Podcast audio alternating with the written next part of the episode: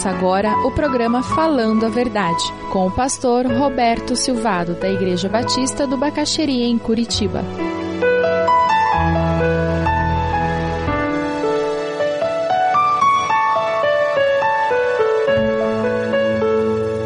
Eu tenho descoberto que muitas pessoas não são fiéis nos dízimos e nas ofertas, porque a vida financeira delas é uma grande bagunça.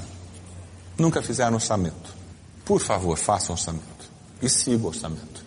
Se você não tem a menor ideia de onde vai o dinheiro que você ganha, e creiam-me, existem pessoas que não sabem quanto ganham. Faça um orçamento e controle os seus gastos. Faça um orçamento e controle os gastos. Se você não tem ideia de onde você gasta, coloca, faz um pacto na sua casa, pega um caderno velho, coloca na porta de entrada com uma cadeira. Durante um mês, aquela cadeira vai estar na porta de entrada da sua casa o caderno em cima com uma caneta. Todo mundo que passar por aquela porta durante esse mês vai ter que parar e escrever naquele caderno tudo o que gastou, até o chiclete que comprou. Quando chegar no final do mês, você vai descobrir onde foi o dinheiro. Aí você vai ter condições de sentar e dizer: Eu quero gastar esse dinheiro assim. Porque daí você vai ter condições de dizer: Eu estou gastando demais em telefone, como vou reduzir os impulsos? E tem que sentar a família e decidir. E se você não consegue diminuir os impulsos a ponto de ser usável o telefone, sabe qual é a próxima solução? Desliga o telefone, põe um cadeado no telefone. Eu já vi famílias que comprou cartão de telefone para os filhos e desligou o telefone. Você sabia que você pode pedir a companhia para o teu telefone só receber chamada? E não fazer chamada? Compra um cartão, telefone, dá para cada um dos filhos e diz, à vontade. Telefone público à vontade. 80, 80 unidades, 50 unidades. Isso é agir com responsabilidade, porque o dinheiro que você está usando não é seu. O conceito bíblico é que esse dinheiro pertence a Deus. E Deus é muito sério com relação aos bens financeiros.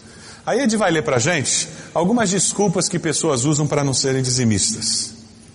Meu salário é pequeno, não dá para as minhas necessidades. Minhas despesas são muito grandes. Nem sei como calcular os meus dízimos. Esse é o problema do autônomo. Autônomo descontrolado. Ah, eu estou construindo a minha casa. Ou estou comprando uma propriedade, eu tenho que investir nesse negócio. Esse é o que não é regular. Ele era dizimista, mas agora ele está construindo a casa, então durante um ano e meio ele não vai entregar mais o dízimo. Deus espera, né? Deus não manda credor na porta. Ah, eu sou dizimista. De coração, né? Não é bonito isso? Gente, eu me arrepiei. Eu me arrepiei. Quando, quando, quando eu li isso, eu disse, mas que coisa mais linda. Mês que vem eu prometo a Deus que eu darei o meu dízimo. Vocês viram a representação, né? Ah, eu não dou dízimo porque eu não concordo com certos gastos lá da igreja. Uhum. Eu não concordo com o dízimo. Não vejo fundamento para o dízimo no Novo Testamento. Eu contribuo segundo proponho no meu coração. O dinheiro é meu e eu gasto como eu quero. A gente já falou sobre isso.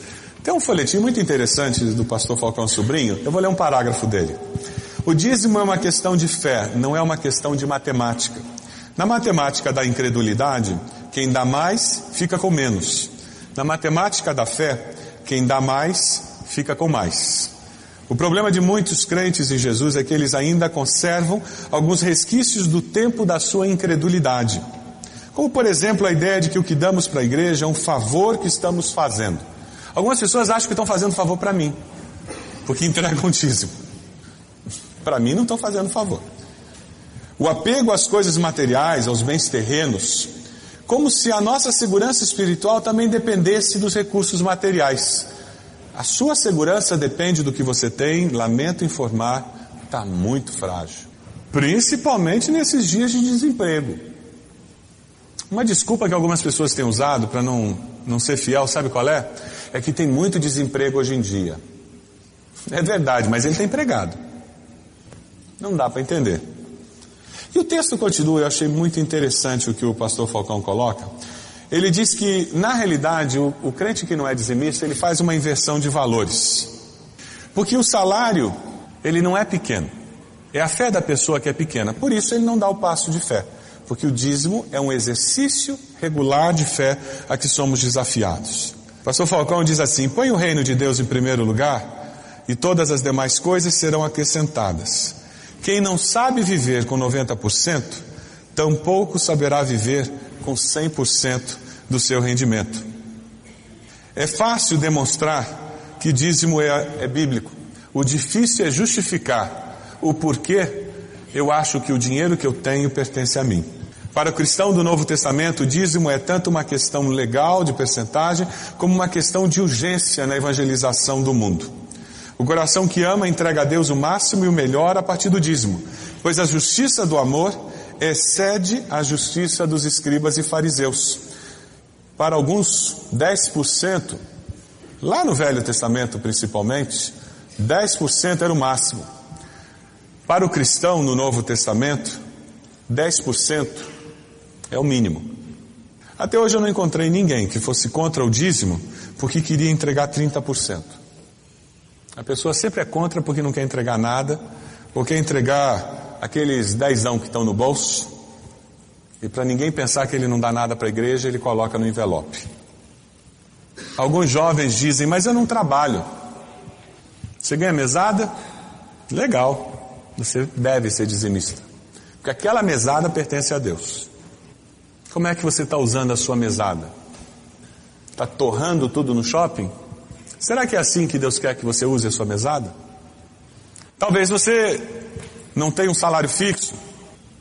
Quando eu trabalhava e recebia de cinco fontes diferentes, foi o período na minha vida que eu deixei de ser dizimista. E era uma sensação horrível, porque toda vez que eu chegava na igreja tinha um momento do ofertório, sabe aquela aquela bigorna enorme de desenho animado, ela descia. Sabe como é que eu resolvi? Eu peguei o envelope que tinha na igreja e levei para casa. Quando um aluno particular me pagava, eu já tirava o dízimo e já punha no envelope.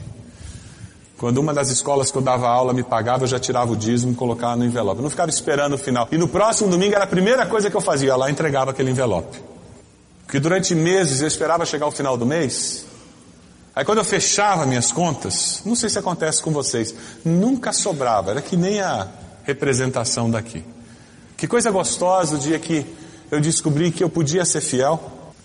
E que gostoso ver a confirmação do Espírito Santo no meu coração dizendo: você está aprendendo a se relacionar com os bens materiais como eu quero. Porque quando você é fiel a Deus, você descobre e vive com a certeza da fidelidade dele. E daí você descansa. Porque você sabe que quem te sustenta é Deus. Dízimo é um parâmetro, é o mínimo para expressar a minha fidelidade ao Senhor. Você tem crescido na sua fidelidade financeira a Deus? Tem algumas pessoas que são muito fiéis nos dízimos, até nos centavos. E eles fazem o dízimo, é assim, é 128 reais e 38 centavos, porque o salário dele é esse, isso é 10% do meu salário.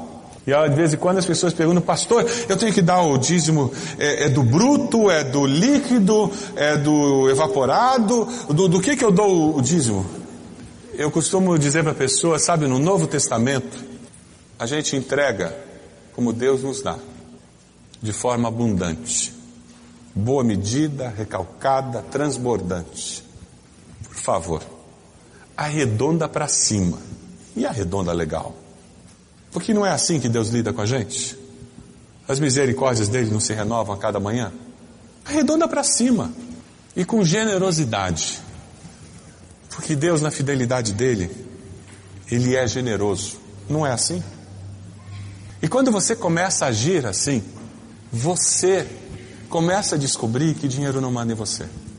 Começa a descobrir que Deus supre todas as suas necessidades financeiras, emocionais, espirituais em Cristo Jesus. Amém? Talvez você esteja sentado dizendo: graças a Deus eu sou dizimista, eu não sou como aqueles. Graças a Deus você é dizimista. Você tem crescido na graça de dar? Você tem aprendido a perceber o que Deus tem para você além de ser fiel no dízimo?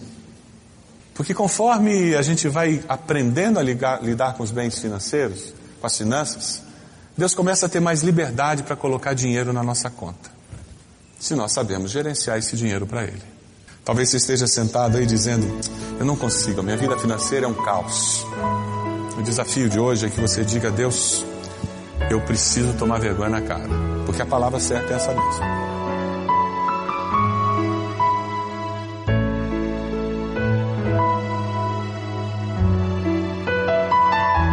Se você deseja adquirir a mensagem que acabou de ouvir, ligue para 41 3363 0327.